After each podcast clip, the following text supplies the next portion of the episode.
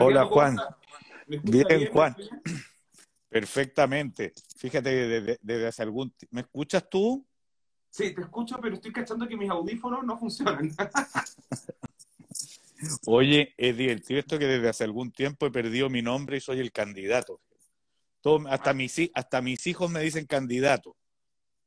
No, me imagino, pero esa es la calidad en la que está ahora, por el candidato. Tal cual. Es una situación. como dicen algunos. O el candidato. Bueno, yo, yo sería candidato y aquí en conjunto habrían candidates. Perfecto. A ver, me da un segundo para conectar otros audífonos porque no sé por qué, para variar, eh, la tecnología no me ha acompañado esta semana. Voy a tratar de conectarnos bien. a ver, vamos, va a tener que ser a la No sé eso. Ya, a ver. Es bien, es, bien, es bien mañosa la tecnología, hace lo que se le da la gana. No, y para qué hablamos de para qué hablar de los servicios de telefonía y esas cosas. A mí me robaron la semana pasada y no me han dado ni una solución concreta, pero ya, la próxima semana tendré celular nuevo. Vamos a lo que nos convoca. Mande, don Juan. Candidato, a ver, eh, aclaremos algunas dudas sobre su candidatura y el distrito por el cual va. Ya mencioné que va por el distrito 11, ya mencioné las comunas por las que va, pero me queda una duda. Eh, ¿Usted va como independiente en la lista de la prueba o como militante de algún partido parte de la lista de la prueba? No, yo, yo no he militado nunca en mi vida, soy, soy como alérgico a las militancias, ¿ah? mm. eh, pero aquí voy invitado en la lista de la prueba por, por mm. un pacto que se llama Nuevo Trato y mm. puntualmente por el Partido Liberal, que es este partido que se salió del Frente Amplio eh, tiempo atrás. ellos, ellos me llevan como independiente. En general, lo, lo, hay, hay, tú sabes que hay más de un 60% de candidatos independientes a la convención. ¿ah? ¿eh? ¿Con cupo? no, una parte de ellos con cupo y otra parte que van en sus propias listas o, o, por sí mismos. Y eso, candidato, se lo pregunto, eh, porque ya, es independiente, va por un cupo del Partido Liberal. Y en la eventualidad de que usted salga electo, al igual que los otros candidatos independientes con cupo, eh, ¿qué se tranza ahí? O sea, eh, ya, ok, te damos el espacio para que seas candidato independiente por nuestro partido, pero me imagino que los partidos que ceden esos cupos igual deben decir, eh, ya, ok, te damos el espacio, pero tienes que estar a favor de algunas cosas de las cuales nosotros como partido lo estamos. ¿Es así? A mí nunca me ha pasado una conversación semejante, ni, ni, ni se me ocurriría que me lo impongan. Yo entiendo más bien, no sé lo que pasará con, con partidos grandes, que qué es lo que harán con la Adriana Barrientos, ponte tú, cuando la invitan, no sé. Pero, eh, pero yo lo que entiendo es que es un a mí me llevan porque el Partido Liberal tenía vocación y, me, y por eso me convenció además de ir con ellos, ¿ah? y me dio gusto incluso ir con ellos. Eh, porque tiene esa vocación de eh, bastante aperturista como de volver a preguntarnos qué está pasando en el mundo, de qué se tratan los nuevos fenómenos, y buscar respuestas y encontrarán que yo soy afín a lo que ellos más o menos les gustará como, como explorador para esas preguntas. Pero no, nunca jamás se ha pasado nada parecido a, a que me digan, pero tú defiendes tal cosa o tal otra. Nunca no, no, no, no ha habido ni asomo de esa conversación. ¿Usted se acercó al Partido Liberal para el cupo o fue el Partido Liberal que se acercó a usted? No, no, yo de hecho me resistí bastante a ser candidato. Eh, lo decidí cuatro días antes de las inscripciones eh, se habían acercado ellos mucho antes, me venían insistiendo en esta posibilidad. Eh, yo partí, de hecho, formando parte del grupo de los independientes no neutrales. Eh, ahí estuve un buen rato también, y hasta que caché que se estaba constituyendo como en un grupo de, era como un partido político de los que no le gustan los partidos políticos. Entonces era un, mundo un poco extraño y después accedí a esta invitación del Partido Liberal con muchísimo gusto. es un mundo cultural que me cae muy simpático, me gusta. Mm, perfecto. Candidato, vamos un poco a su campaña, que hay varias cosas que me llaman la atención y que tienen que ver también con su línea, por así decirlo, de pensamiento. Eh, primero que todo, el jingle, lo encuentro súper pegote. o sea, es como Pato Fernández, como que me, queda, me queda acá. música, música, de Pedro Piedra y letra de Álvaro Díaz, del, del, de 31 minutos. Ah, buenísimo. Sí, hay, hay, harto de, en su campaña y en su página web de 31 minutos, de, del, de, del de Clinic, lógicamente, del Liguria, como que hay una sensación ahí. Bueno, hay una, hay una generación mía, o, claro. los amigos con los que he hecho muchas cosas, más mucha mm. otra gente, ¿ah? Mm. Pero, pero claro, hay muchos que han trabajado en el clinic, em, mm.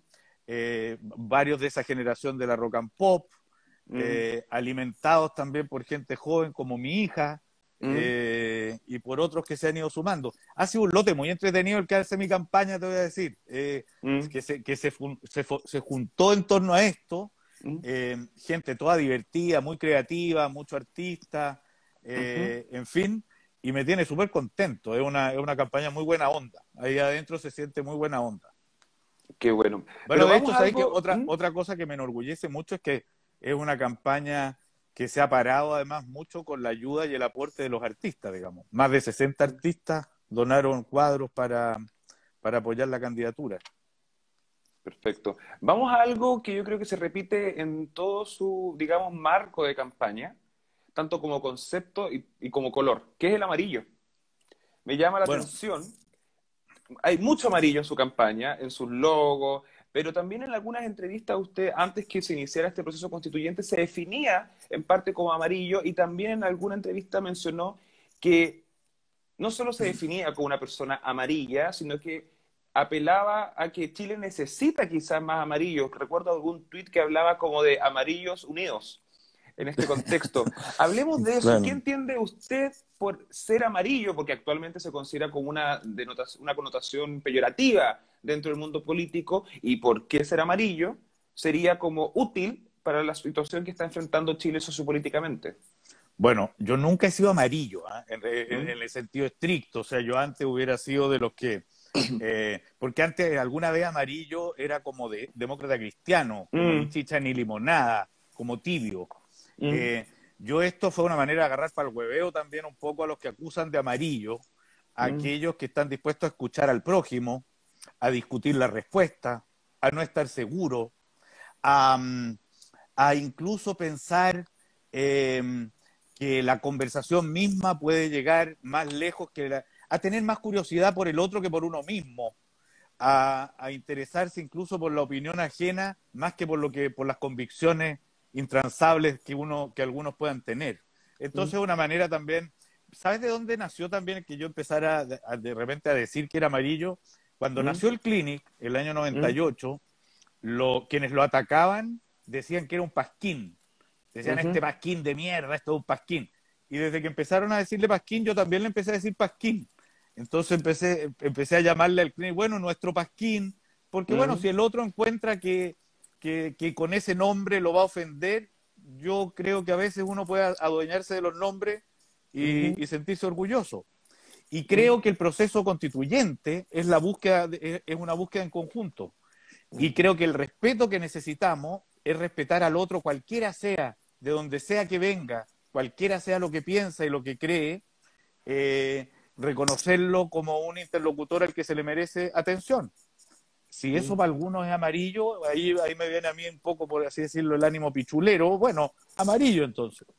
Pero la razón del color en la campaña tiene también que ver con que el amarillo es un color bien extraordinario, ¿ah? es luminoso, mm. eh, se ve, y como si fuera poco, para colmo de las casualidades, este año en, el, en, en la Asociación de Diseñadores del Mundo decidió que el color, el color de este año en el Pantón era el amarillo. Y el gris. Y el gris. Son, los dos colores del año según Pantón, si lo oí. Claro, está buena esa. Mm. Sí. Ahora, yo no lo pensé, yo, yo no lo pensé cuando lo, cuando lo elegimos, por supuesto, pero después me dijeron, oye, así que parece mm. que nos conectamos con el año. O sea, está, está eh, full tendencia, podríamos decir. Parece que estamos full tendencia.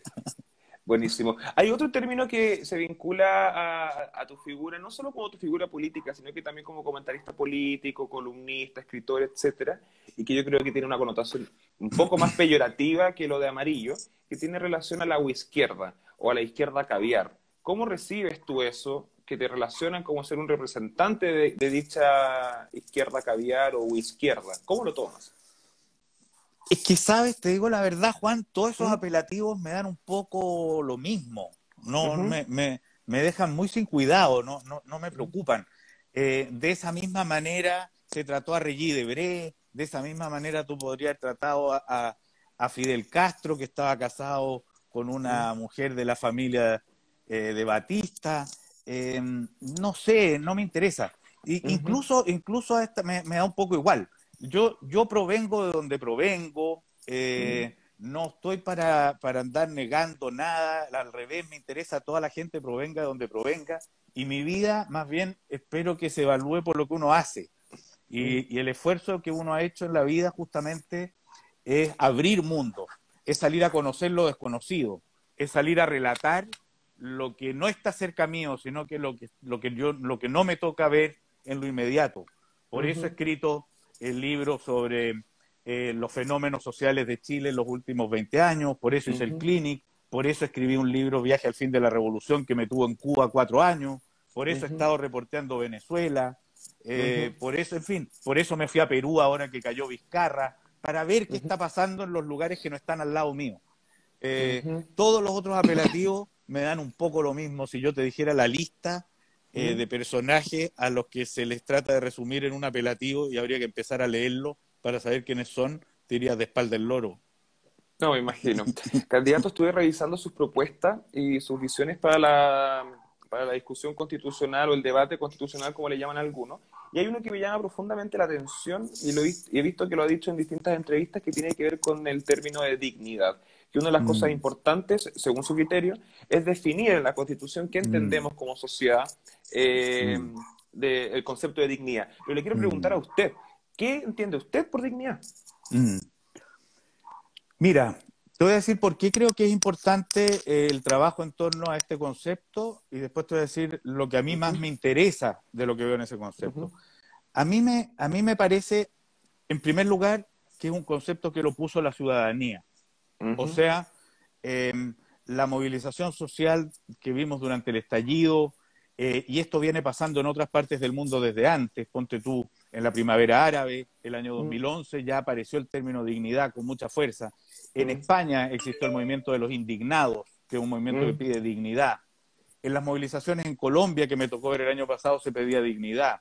En Perú también. Es un, es un término que da vuelta. Yo intuyo que de alguna manera es además un concepto que viene a solucionar o viene, es posterior a esta lucha en la Guerra Fría entre como libertad e igualdad. Mm. Viene, viene como, a, como a inmiscuirse, eh, a sintetizar como el máximo deseo. ¿Qué es lo que yo entiendo por dignidad?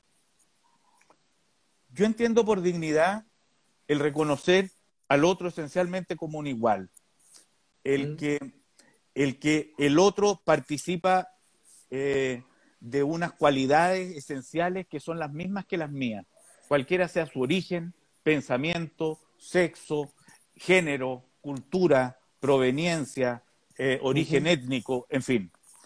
Eh, dignidad entonces en, una conversación constituyente o en una nueva constitución, para mí, es eh, estar siempre apelando a que lo que se desea para todos los ciudadanos, y el término ciudadano es muy importante porque es un término que encierra este concepto de dignidad eh, más allá del, del, consumo o del de consumidor, es eso que se desea y se reconoce a todos por igual. Eso que tú estarías, eh, Aravena lo, me gustó como lo decía, que a quien voy a entrevistar en un ratito más, eh, Alejandro Aravena, el arquitecto. El arquitecto, Claro, hablaba, por ejemplo, de una vivienda digna como una que estaría yo dispuesto a habitar. el reconocimiento de la dignidad al otro es de alguna manera el reconocimiento de una situación en la que yo estaría dispuesto a habitar. O sea, desearle al otro algo como lo que yo estaría dispuesto a recibir. Eh, pero ¿por qué creo que es importante que esto se discuta entre todos? Porque, porque mira, es un, es un concepto que no tiene dueño ideológico.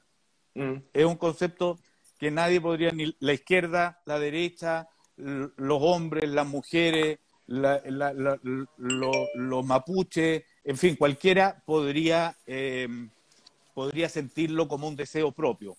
Y es un término que además, y en ese sentido, podría concentrar un primer acuerdo respecto del cual todo el resto de la discusión constitucional puede apelar. La constitución del 80, en vez del término dignidad, por así decirlo, el, que tiene es algo así como propiedad privada. Como que el corazón de la constitución del 80 se llamara... El derecho a propiedad. Derecho a propiedad. Mm. Eh, yo no soy alguien que, que, pretenda eliminar el derecho a propiedad, eh, ni nada parecido, pero no me interesa como corazón de la Constitución por venir, ni creo que sea el giro al que debemos apuntar. Entonces, creo que tiene dos virtudes. Una, que interlocuta con la comunidad, porque es un término que lo puso la comunidad en las calles. Y dos, que aparece libre a la, hora de convenir un punto de arranque al que todos vamos a poder apelar cuando discutamos otras cosas y alguien aparentemente se salga de esa norma. Creo que sería un interesante punto de partida. O sea, el concepto de dignidad, como para traducirlo como más en sencillo, sería como la respuesta a ponernos ante la pregunta como, ¿viviría yo en esta casa? ¿Me atendería yo acá? Sí. O sea, como, es, como eso. Tiene, mucho de eso. Tiene algo que ver también como, con lo empático también. Pero lo empático parece ser un poco más circunstancial. Sí, sin duda que sí, ¿eh? Sin duda que sí. Pero lo empático parece ser más como un comportamiento momentáneo. Eh, si tú lo empático estuviéramos dispuestos a llevarlo a un nivel político, estaría totalmente de acuerdo contigo. Claro, es, la empatía como valor político de alguna manera. Sí. Perfecto. Candidato, vamos a la pregunta que le hago a todos los entrevistos. Las tres propuestas clave, yo sé que hay varias, revisé su, su página web, pero si tuviera que destacarme tres, tres propuestas importantes para el debate constitucional. Es que ¿Sabes? Yo te podría decir tres, Juana, pero ¿Mm? te voy a preferir decir cómo me gusta contestar esto cuando me dicen la, lo principal, lo que más me importa es la Constitución. ¿Mm? ¿Por qué te digo que prefiero decirlo así? Porque la Constitución es un ente orgánico, ¿Mm? no es una suma de, articulado. De alguna manera eh, representa el espíritu de los tiempos, de alguna manera conceptualiza un acuerdo comunitario para avanzar de una manera o en determinada dirección, eh, que es un acuerdo cultural en ese sentido. Y yo lo que a mí me interesa que pase, que creo que es lo que tiene que pasar con la actual, es lo siguiente. Creo que acá van a haber dos, hay dos grandes pilares mm. que vamos a tener que corregir. Uno es que, es que vamos a tener que hacer un nuevo pacto social, un nuevo pacto mm. social que garantiza mínimos para todos los chilenos y que responsabiliza al Estado de proveerlos. Y eso es lo que se llama un Estado social de derecho. Y ahí creo que hay que garantizar el derecho a la educación, el derecho a la salud, el derecho a la vivienda, em, el derecho a, las pensiones y yo agregaría la conectividad a la web, porque creo que hoy día es un tema nuclear y, desde el 2006 es un derecho humano según las Naciones Unidas y todo esto porque de alguna manera son pilares integradores y en, todo esto son hacerte parte, responsabilizar a toda la comunidad del otro en, este, en estos puntos. Y por otra, que los podemos desarrollar después si quieres, pero para no latear y para no alargarme. Y la otra pata se llama en qué consiste nuestra actualización democrática o cómo se redibuja la democracia en Chile. En la constitución del 80 partió con miedo a la democracia, nace en una dictadura, sin ir más lejos. Eh, y yo creo que esto va a consistir en distribuir mejor, en una nueva distribución del poder. Esa distribución del poder va a ser una nueva distribución entre la presidencia y el Congreso, pero también entre el centro y, la, mm, eh, y las regiones, o sea, una distribución de poder territorial, e incluso en las regiones un acercar el poder y las decisiones también a los ámbitos eh, municipales y en varios aspectos a los ámbitos culturales. Aquí, por ejemplo, eh, Paula habla del derecho a la cultura. Yo creo que una de las desconcentraciones que tiene que tener el poder, y esto se va a vincular con el reconocimiento de los pueblos originarios, con un Estado plurinacional y más enfáticamente todavía yo diría con niveles de autonomía a distintos mundos al interior del territorio chileno. O sea, cómo, y esto con una participación en, en, ámbitos por discutir de democracia directa, donde dado que estamos todos conectados como nunca antes en la historia, dado que, mm, que tenemos estos teléfonos que le permiten a alguien en Puerto Cisne conectarse al mismo tiempo que alguien en mm. Chungarabo en Santiago, que va a haber que procurar que todos tengan acceso, dicho sea de paso, cosa que aún no se consigue, por eso me parece un derecho importante. Es raro pretender que la democracia funcione solo con decisiones cada cuatro años y que se terminan tomando en una sede al centro del país. O sea, eh, el, el, generar mayor capacidad de la gente para decidir, creo que em, desde, desde sus lugares propios, creo que va a ser un gran reto. O sea, la, una, una, un aumento en eso de la democratización. Y dicho sea de paso, creo que esto va a ser algo que vamos a tener que empezar a hacer con mucha fuerza ya en el proceso constituyente. Creo que este proceso constituyente va a tener la exigencia radical de alta participación ciudadana, audiencias públicas, sesiones de rendición de cuentas de los, de los constituyentes, iniciativa ciudadana de norma constitucional, si es que se juntan un montón de firmas, descentralización de la sede, en fin, creo que eso va a ser muy importante para además cargar de legitimidad el proceso constituyente. Y todo lo otro que te decía sirve para cargar de legitimidad la institucionalidad chilena, tan herida hoy día y que quizás sea el gran, la gran razón de ser de un proceso constituyente. Candidato, la constitución pareciera ser que tiene como dos grandes ejes en general. Uno, esta especie como de barco guía de hacia dónde tenemos que ir, ¿ya? que es un poco lo que hemos conversado ahora. Pero también hay otra parte muy importante que tiene que ver con la estructura de este país, ¿ya? El régimen que tenemos, cada cuánto se vota, cuáles son los poderes, eh, cuáles son las instituciones autónomas, eh, cuáles son sus propuestas o posturas en ese, en, ese, en ese ámbito. Y para guiarlo un poco más, ¿considera, por ejemplo, que gobernar como presidente cuatro años sin derecho a la elección es suficiente? ¿Lo cambiaría? Sí, lo cambiaría. Esto que te voy a decir no iría, en, buena parte de lo que vamos a hablar ahora de estas cuestiones, yo no llegaría con una metralleta a matar al prójimo para conseguir lo que te voy a decir, ¿ah? porque creo que puede, el, proceso constituyente puede llevar a muchas búsquedas y, y, y, encuentro de buenas razones para otras cosas. Yo, en principio, a mí me convence los cuatro años con reelección. Eh, ahora, creo también que, por ejemplo, va a depender finalmente incluso del régimen político, que concordemos que yo tiendo a pensar que es, un cierto consenso que el presidencialismo exacerbado que tenemos hoy día va a tener que mutar, pero mm. en cambio no es un, no es un consenso si hacia un semipresidencialismo, hacia un presidencialismo parlamentarizado o hacia un mm. parlamentarismo. Eso todavía eh, mm. está, está un poco en veremos, pero, pero el hecho de que, de que se va a tener que desconcentrar eso y darle más poder al Parlamento creo que es un hecho de la causa no está funcionando hoy día el sistema como lo conocemos. Sería fácil retratar ese por qué no está funcionando. No sé si eh, tú coincides en eso, pero eh, en el último tiempo hemos visto un una, una, presidencia desencontrada del Congreso, donde, el donde las iniciativas de ley del Congreso no encuentran apoyo ni siquiera en sus propios parlamentarios. Y con el sistema que tenemos, esos parlamentarios se pueden dar el lujo de hacer populismo para eh, o, ofertas vacías sin responsabilizarse de las consecuencias en el gobierno. Entonces, entregarle más poder al Congreso también implica responsabilizar al Congreso de las medidas de gobierno. Si hay un jefe de gobierno y un jefe de Estado, ese jefe de gobierno puede mutar dependiendo las mayorías eh, sin generar una crisis eh, política. que haya una especie de primer ministro. podría ser una especie de primer ministro. Considera tal vez que el sistema electoral que tenemos ahora, que es proporcional, o sea, el famoso sistema DONT, por ejemplo, eh, por darle un mm. nombre correcto, es, tal vez, incompatible con la existencia de, un régimen presidencial de cuatro años sin reelección, porque hace que se atomicen quizás distintas visiones políticas en vez de conseguir acuerdos o conglomerados con un presidente que en cuatro años se va a ir. Mm. está bien enredado el sistema político porque una de las, mira, los sistemas electorales disputan dos valores. Mm. Por una parte, eh, la representatividad y por otra parte, la gobernabilidad.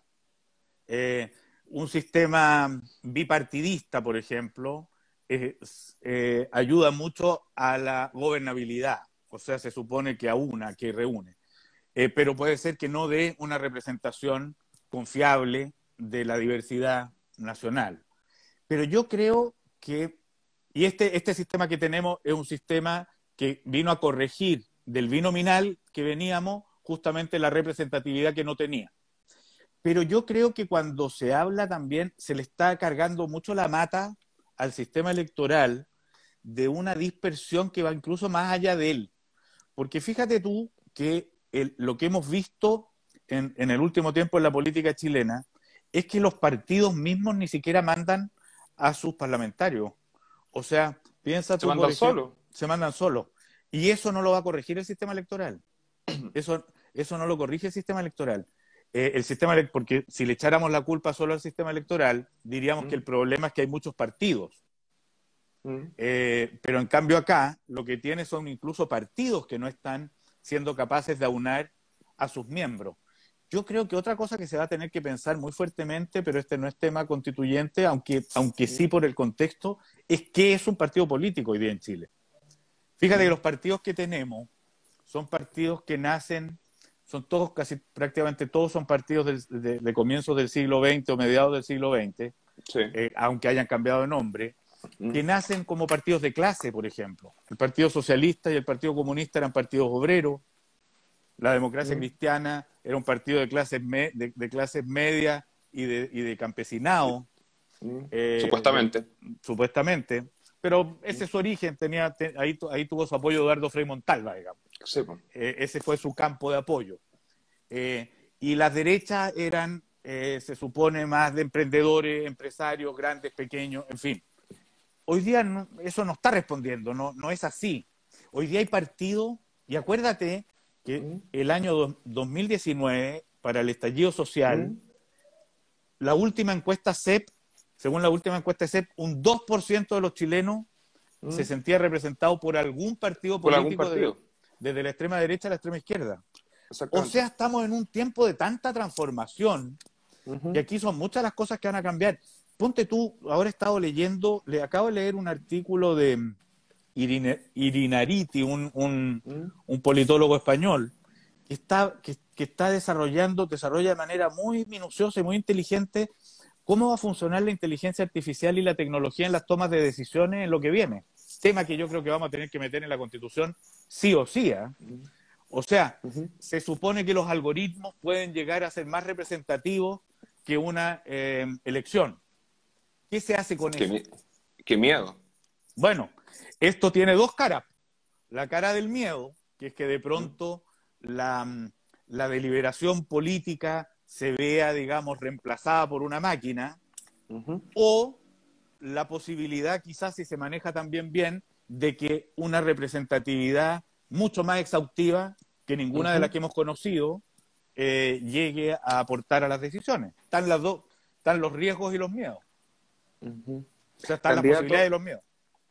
Candidato, ya para ir cerrando, porque el tiempo se pasa volando, ¿por qué va por ese distrito? ¿Cuál es su relación con el distrito? No, yo, bueno, yo actualmente, de hecho, vivo en Providencia, eh, pero, eh, pero esta, la discusión constituyente, es algo que va más allá, digamos, de, los intereses eh, territoriales. En primer lugar, porque me lo ofrecieron. o sea, cuando tú dices, ¿Por qué eligió este distrito? Es una aseveración un poco osada. Em, porque se, se, configuró aquí una lista en la que me invitaron a participar. El Partido Liberal me invitó ahí en un subpacto con una compañera lista que es la Cote Cumplido, que me resultaba muy coherente y agradable y simpática, y, eh, una compañera con la que me siento bien, digamos. Em, y porque creo que hay una pelea por dar este distrito, que es un distrito muy variado, que es un distrito en el que está metido el Chile eh, completo, porque tiene desde las poblaciones, desde poblaciones muy pobres de Santiago, como son Lo Hermida y La Faena, en Peñalolén, hasta los barrios más ricos de Chile, como son algunos de Lo Arnechea, en la Dehesa o Lo Curro. Eh, es también un distrito en el que hay una juventud en esos lugares, incluso el rechazo que yo espero que no sean tributarias de los traumas de sus padres, que mm. se atrevan a pensar de nuevo, que se atrevan a jugar este juego que les corresponde porque son las normas eh, con las que va a jugar el mundo de ellos y no el de los otros, mm. que están llenos de fantasmas. Eh, aquí está lleno de retos distintos y que creo que se puede movilizar eh, y que creo que, que uno la puede invitar y convencer de que lo que se nos viene por delante es una posibilidad magnífica de hacer un Chile que nos enorgullezca, donde participemos todos en una situación de mayor encuentro, donde buscar la inteligencia del otro no sea, no sea algo terrorífico, sino que sea algo motivador, donde la diversidad eh, sea vista como una riqueza, donde el, que tengamos ciudades que se convierten en lugares de encuentro y no de marginación, sea festejado, eh, donde tengamos un país que construye una estabilidad mucho más sensata y civilizada y que va a ser además llena de problemas que ellos serán los llamados a transmitirle a esta convención constituyente. Yo creo que hay, yo creo que tenemos una tarea importante ahí. Perfecto. Patricio Fernández, candidato a la Convención Constitucional por el Distrito 11, Las Condes, Vitacura, Lo Barnechea, La Reina, Peñalolén. Ya me lo estoy aprendiendo de memoria. Yo creo que soy. Estáis hablando, como, hablando como candidato ya. No, no terrible. la gente me pone a veces como, ¿y tú no vas de candidato? Porque me lo ofrecieron. Me lo ofrecieron. Dije que no. Dije que no. Dije no. Me, ¿Por, dónde, ¿Por dónde? Bueno, yo cuando me lo ofrecieron, en, el momento que dije sí, pasé cuatro días. Eh, con los terrores más horribles que se pueda imaginar un ser humano. Atravesé ríos con lagartos, subí, subí en, pantalones cortos eh, el Himalaya, lo bajé. Y se, habrá tomado, se, habrá tomado, unos tragos. Bueno, entre medio unos cuantos para, recuperar un poco de fortaleza.